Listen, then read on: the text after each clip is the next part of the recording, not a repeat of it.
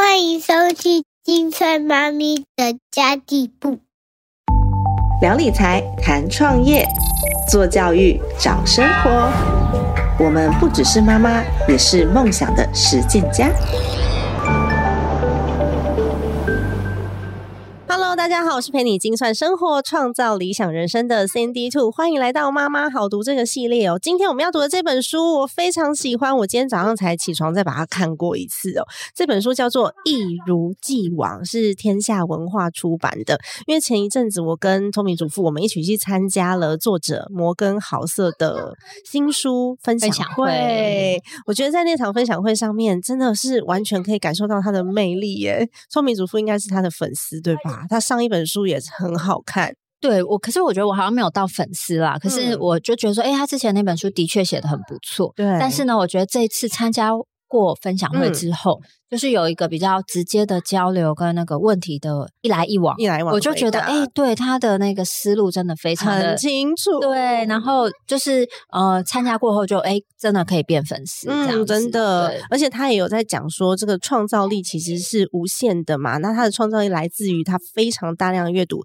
而且他不拘呃，他没有在特别的局限自己的阅读素材是哪一些主题，所以他各式各样啊，历史啊、地理呀、然后所有的书，他只要身边可以拿到的，他都读。然后去累积出他的能量，然后才能够写出他这本书一个又一个的故事。对，因为我觉得嗯它其实你仔细去想说，哎，里面的一些呃道理啊，或者嗯是好像一些他想要传达的那个嗯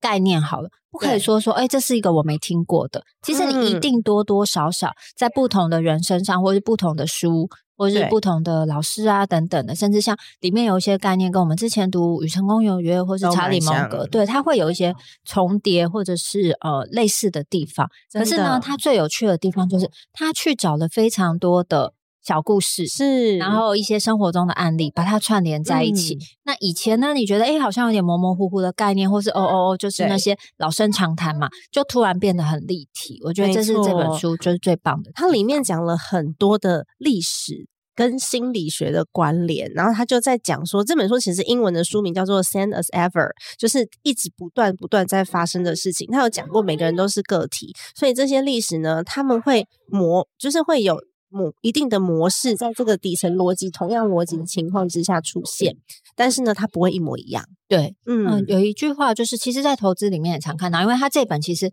多少还是跟金钱啊、投资啊，或是我们的一些嗯，就是可能我们对财富的一些想法有关，因为它致、嗯还是一个人性法则跟致富心态嘛，它的这个副书名。对我就会常常想到说，哎，其实跟我们股票的那个周期是很类似的对，就是你会说，哎，每一次的事件好像嗯不同，可是呢，都会有相似的地方。嗯，对，我觉得我还蛮喜欢他有写到，就是幸福的第一守则就是降低期待这件事情，因为好像跟我们现在目前在执行的也有一点像。他的举例是五零年代的美国，他就说。很多美国人会觉得，嗯，回到五零年代美国那个美好时光，幸福感是比较够的。可是，其实我们如果用数据去回推的话，我现在忘记在第几页了啦，因为我的笔记上面也没写那么细。可是他就有讲到说，五零年代的美国，其实不管是收入水平啊，还是疾病啊，还是呃各项的这个这个生活条件，其实跟现在都是没得比的。但是唯一一点，是因为当时的人呢，他们的贫富差距没有那么大，所以你嗯比来比去，大家都一样，差不多啦，都没什么差不好比的多，就没有什么好比的。那期望值比较低的时候，你自然就觉得很满足。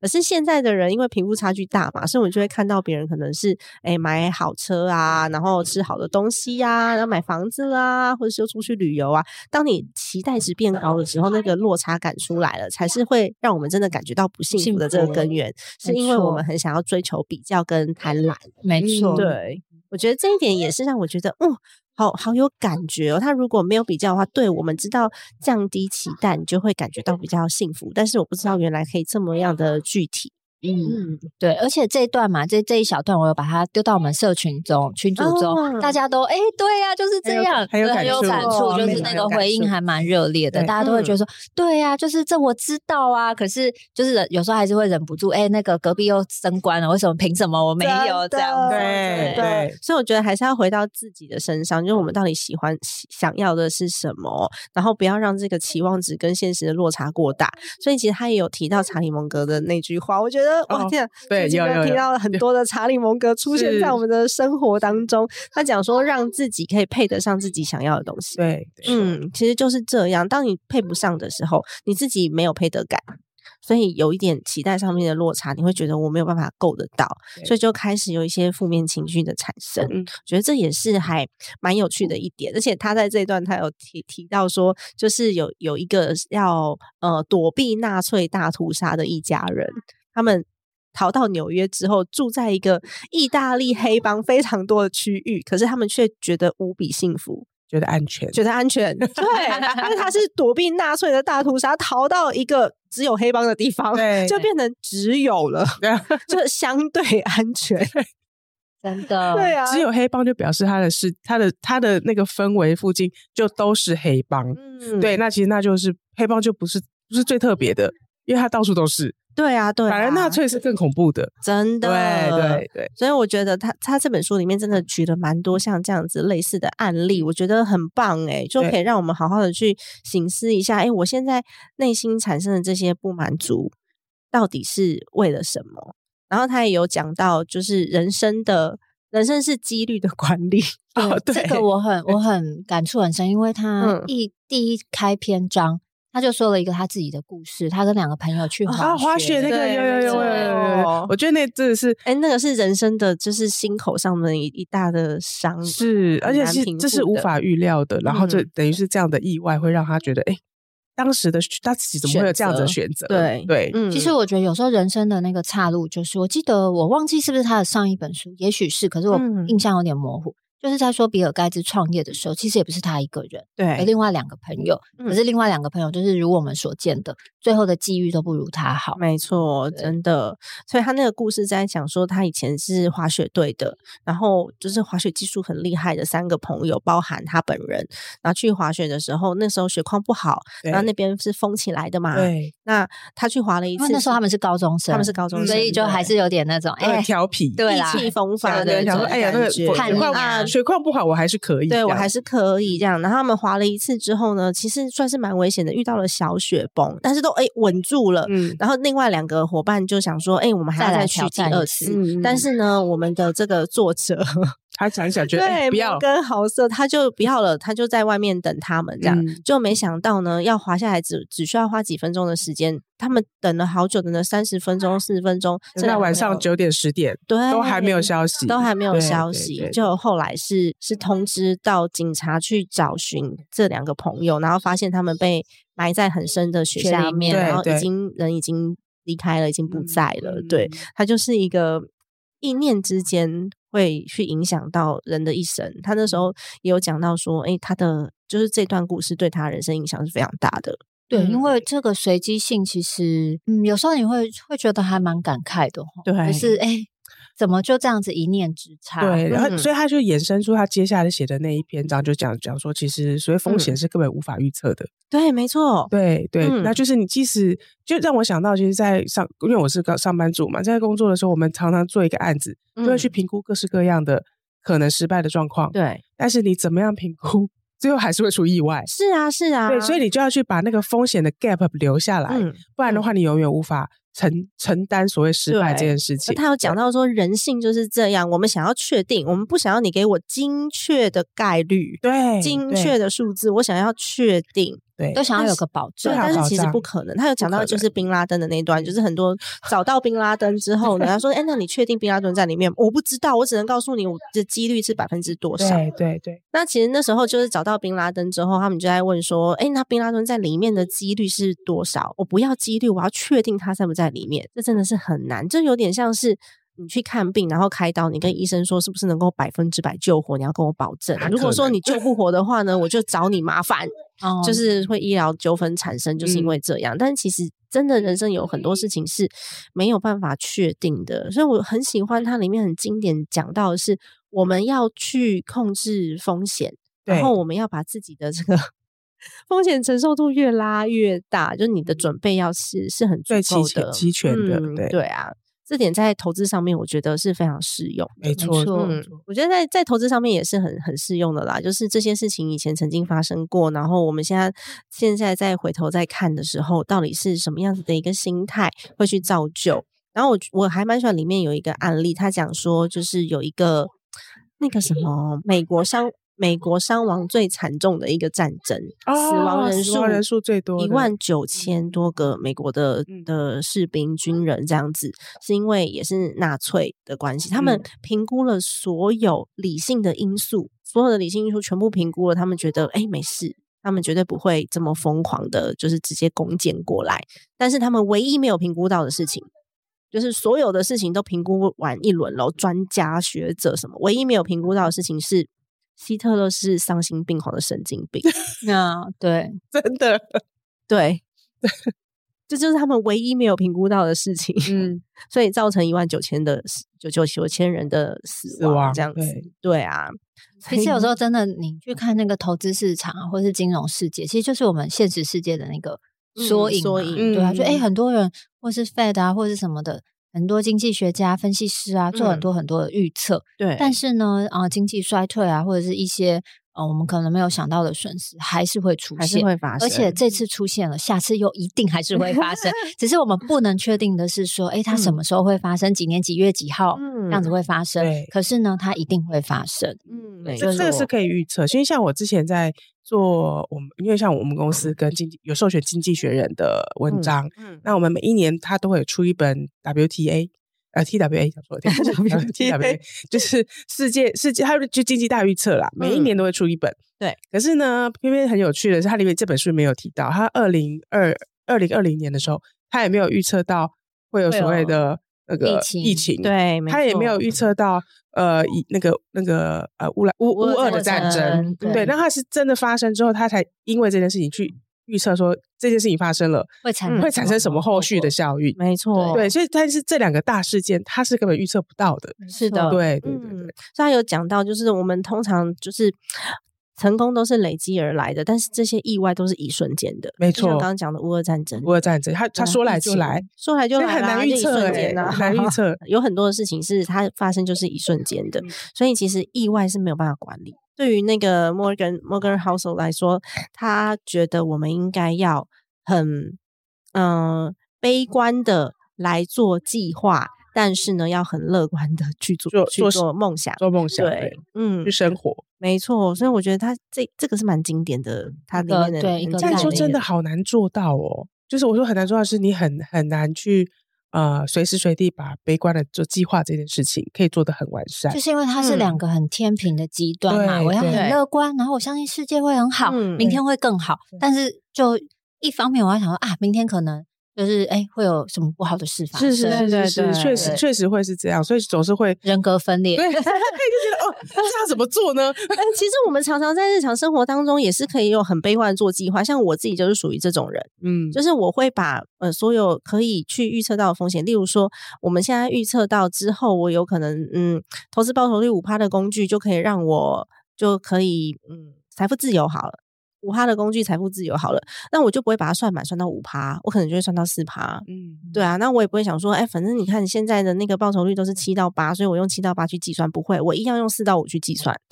嗯，去计算出最比较安全的这个现金流状况。哦，哎、我突然想到，我们之前之前开美股课的时候嘛，嗯，就就有一个同学一直问我们说：“你说长期投资就是很就是很好，就是会会就是啊，那时候我们有做一个回测，就是也、不嗯。是我做的啦，就是说就是我看一些资料上面写的，对嗯，就是如果呢你投资超过十五年，你的正报酬的几率好像是九十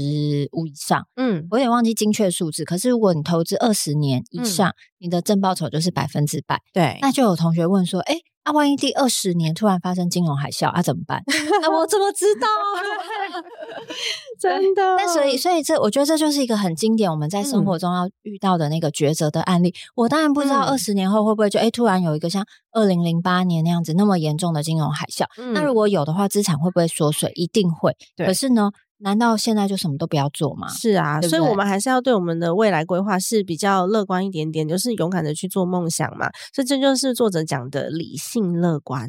还蛮重要的耶，你听起来好像会有点反差，可是其实就是你在做任何的目标之前，你先去想到它有可能最差的结果跟最好的结果，你都把它思，你都把它思考过之后，你就知道该怎么样做准备了。那有风险的部分呢，就多准备一点。而且像 作者在讲说，他自己的现金准备是准备到我觉得真的太多了那种地步，他才觉得哦，这个是可以准备到意外的程度，而不是只是风险管控。因为我们都说风险管控是想要准备到，反正我可以呃，就很自在过生活的那种程度嘛。可是。呃，作者是讲说他会准备个两倍、三倍什么的，准备更多，然后去去避免掉那些可能想都没有想过的意外。没错，没嗯错，对，所以我觉得这个回推到我们的那种日常生活的抉择，我觉得是还蛮实用，也还蛮适合大家去思考的。嗯，然后我我自己比较喜，后来比较喜欢的啦，就是也会有人问我一些投资的问题啊，我该选这个啊，还是选那个啊？我要嗯买股票还是买债券啊？我要追求那个呃比较高效的成长，还是比较追求稳定的配息等等等。我后来都会觉得说，我们其实也不确定，就是真的很难确定说未来会怎么样。嗯可是我会觉得说，哎，我会给同学的建议，或者我自己自己现在会想要做的方法是，我们嗯做出当下你能够做出最好的选择。嗯因为有时候我们就是就是很多人哎卡在那边就完全不选，对或者是逃避逃避什么都不做对对，或者是说哦又怕选了那个那个也不又不行啊，又看到那个嗯又去跟了别人的嗯，对但是发现哎也也不适合自行己，嗯对，所以我就后来我都会说，哎你我们就做我们当下可以做的做的最好的的选选择。择我觉得其实这样就。就蛮足够。哎，你说会不会明天又遇到什么事？哎，我不知道啦。但是太难预，测了就真的太难预测，因为难这个应该说人的烦恼是无限的啦。你就嗯一直想说啊，那明天出去会不会出车祸？那就不要坐车。或者对啊你明天 坐，你连走路都有可能，对不对？真是太难是了，不要走路，坐轮椅。真的 m o r g a n House 他其实也有强调说，复利效应是这样子的，我们没有办法走捷径，嗯所以我们用复利的威力在做在做这件事情。它里面其实举了蛮多的案例，例如说医疗好了，我忘记他实际是讲什么样子的疾病跟药品啦之类的，我有点忘记那个细节。他就说每哦心脏病，他是讲心脏病，就是心脏病的治疗方法，就可能每年进步个零点一、零点五这样子。嗯可是呢，十年、二十年来，我们就已经减少了非常多的心脏病的死亡。可是如果说今天我们把这个这个新闻放在放在那个大家的面前，然后跟大家说，哎、我们今年那个心脏病的那个死亡几率啊，降低了零点一多、零点多少这样子，大家会觉得说，无，感呢？就这样无感无感，非常无感因。为很多事情到最后人数变多了，它最后就是数字而已。是是是，对，就它就你就觉得哦，然后呢，嗯，就是这样而已。对啊，所以他其实也有在这部分强调说，所有的事情都是累积而来的，而且你没有办法说短时间内就去走捷径。所以我们要做投资的目标是去在最长时间里面保持最佳报酬率，嗯而不是在对最短时对最短时间是什么？最而不是在最短时间内去获得最佳报酬，而是嗯最长时间保持。哎，这真的就是一些微不足道的累积，也是我们现在正在做的事情。哎，嗯而且这件事嗯情在做的当下，你会看不到什么成效。嗯，我觉得这是这是比较呃考验，就是当有些就因为像很常常常常老板们或者是对在做投资的时候，就会想说，哎、我是不是要设个停损点？嗯，对，那这个东西就是很难去拿捏。对但就像刚刚大家讨论的，其实是需要它就是需要一个等待的时间。没错，，对，然后就要需要慢慢的累积，嗯你才知道说，哦，原来其实我的曲线是往上的，是没错，我我不用。担心它再往下掉。哎，你最近好像特别有感受，对不对？有他说他哎他我我我说 哎不不哎没有没没有拍错地方，你刚刚拍哪里？你手摸哪？哎，突然突然关的没有。他说，光是你要相信长期思维还不够，你的伙伴、你的同事、你的配偶、你的朋友，就是身边跟你同行的人，都要跟你一起的这个信念，不然那个真的很容易就自己自己就放弃了。对啊，因为人自己激励自己真的是短效短效，就是真的没有不搞这样子。对啊，那他其实有强调说，你不要小看小风险，因为小风险有可能它就会促成。更大的风险产生，嗯，对啊，蝴蝶效应的那种，真的是蝴蝶效应哎！我忘记他举的案例是什么了，来看一下。他举的案例是，其实我觉得大家应该对二零二在二零二三年去年应该都对蝴蝶效应 很有感觉，有感觉的，对对，嗯，就勿以恶小而为之这样子。对对对，哦，他举的效，他举的那个案例在一百七十六页啦。他说，其实呃，一个国家可能发生战争中，要就是就是。承诺不使用大型的炸弹去发动战争，可是呢，因为小型的炸弹会提高使用大型炸弹的几率。比如说，我射你一个炸弹，你会不会为了要报复我，就为了要赢，你就用就是比较大的炸弹回来？这是我小学生思维。对，可是人就是这么幼稚啊！拿更大一支戳你。对对对对对，就是 这样。所以他有讲到，就是那个古巴飞弹危机，嗯嗯，就是因为小的事情没有。没有去顾虑到，就觉得说啊，那小事啊，我只是用铅笔这样轻戳你一下，我只是吓吓你，吓吓你而已，对，怎样？你为什么？我好奇你会怎样？对，所以其实这个小事情其实都会造成非常大的后续的效应产生的。我觉得在这本书里面，其实讲讲到蛮多蛮多的故事，然后都是在讲底层逻辑的事情。没错，嗯，他用很多历史故事、生活的故事去讲这些底层的逻辑。而且不爱读书的神灯教母要推荐大家，因为他一开头就好。就送你一一美金，除了送我一块钱美金，我很开心之外，他其实一开头有讲说这本书你不用哎，再依照他的章节读哦，对你随便翻一个章节都是一个故事，啊啊，就是。刚好吃到我这种爱看故事的人，真的对，所以我其实会觉得这本书非常好读。嗯，你不用就是一页一页从第一页看到最后一页，你随手一翻。可是我觉得，如果你从第一页看，你就会忍不住一页一页往后看确实，因为它它有它尾它尾巴都有关联，尾巴很对，尾巴会关联。所以接下来我们要谈什么？它的那个 to be continue 会让你很忍不住接下去。想你不想要跳着看，你就会像看小说那，因为他就说：“哎，那我们下一节要讲什么？”哎，好吧，对对对对对，这这也是还蛮有意思。因为一开始我就是从头开始翻，对，然后慢慢。慢慢我就开始开始看到第二章、第三章、第四章，然后因为因为我时间不够嘛，我只看到第五章而已。然后看完之后就哎，还想再看下去。但我又想，因为刚刚在聊嘛，所以你们讲的，我又在随手翻翻，哎，就又是可以另外是一个故事，另外再进入的一个故事。对啊，我觉得蛮好的，耶。就大家这本书过年的时候可以买回来看，就是你随随手翻，然后每一页它都是一个故事，它是它其实每一篇都好几个故事去组成的，然后它只是要告诉你一个底层逻辑，一个小道理，一个小道理，但是你会因为这个故事，所以你把那个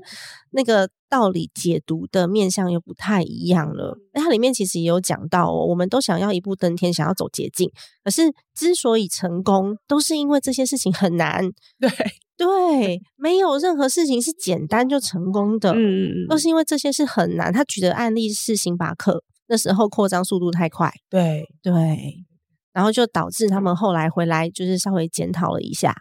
哦，扩张速度太快这件事情对他们带来的灾难，嗯嗯，然后才回去再检讨说是不是慢慢来，其实又稳又快，就回回应到他刚刚讲的，就是目标是长时间的保持，而不是说我一下冲很快，然后就像烟火一样的消失。他在讲这个案例的时候，我想到一个台湾的一个很经典的案例，大家跟他反方向，就是蛋挞工厂哦，他刚刚一开始出来的时候都葡式蛋挞，嗯，然后也是排队的排队排饭店，他就是狂扩张，现在好像就没剩几家了。哦，对，现在都没剩几家，而且那时候我记得门市都好大间，然后每一间都在排队。对对对对，我就觉得，可是你突然想到这个反向的探塔是很久很久以前，嗯，但是你会发现说之后还是有很多类似的，比如说豆花店啊，哦，对对对之类的，就是就是他就这就是他说的一如既往。哎，你们我们明明都已经看到，哎，那个普世，我就记得普世蛋挞时候好像。还蛮小的，然后 哎，你讲自己蛮小，有点小，有点小。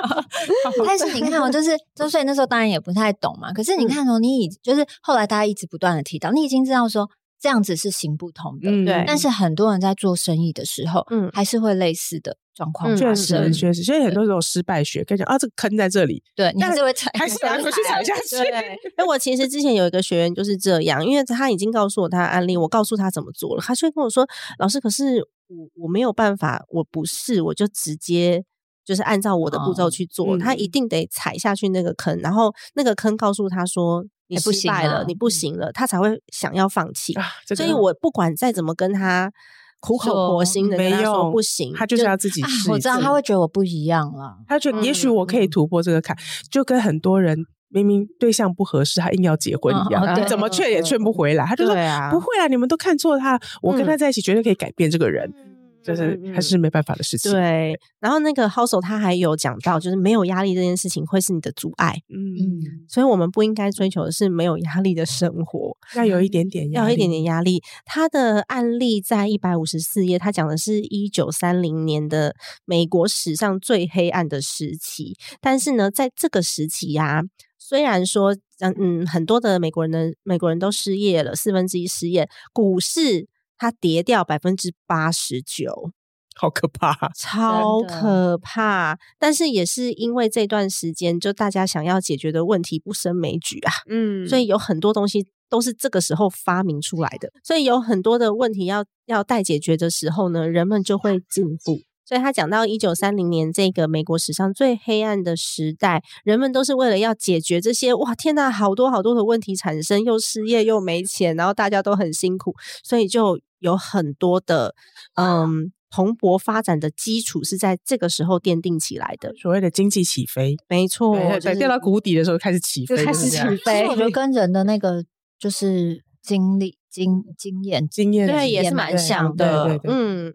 对啊，所以我觉得，嗯，这本书真的很好看，就大家可以在休闲的时候看，不会有压力啦。虽然他讲了很多鬼故事，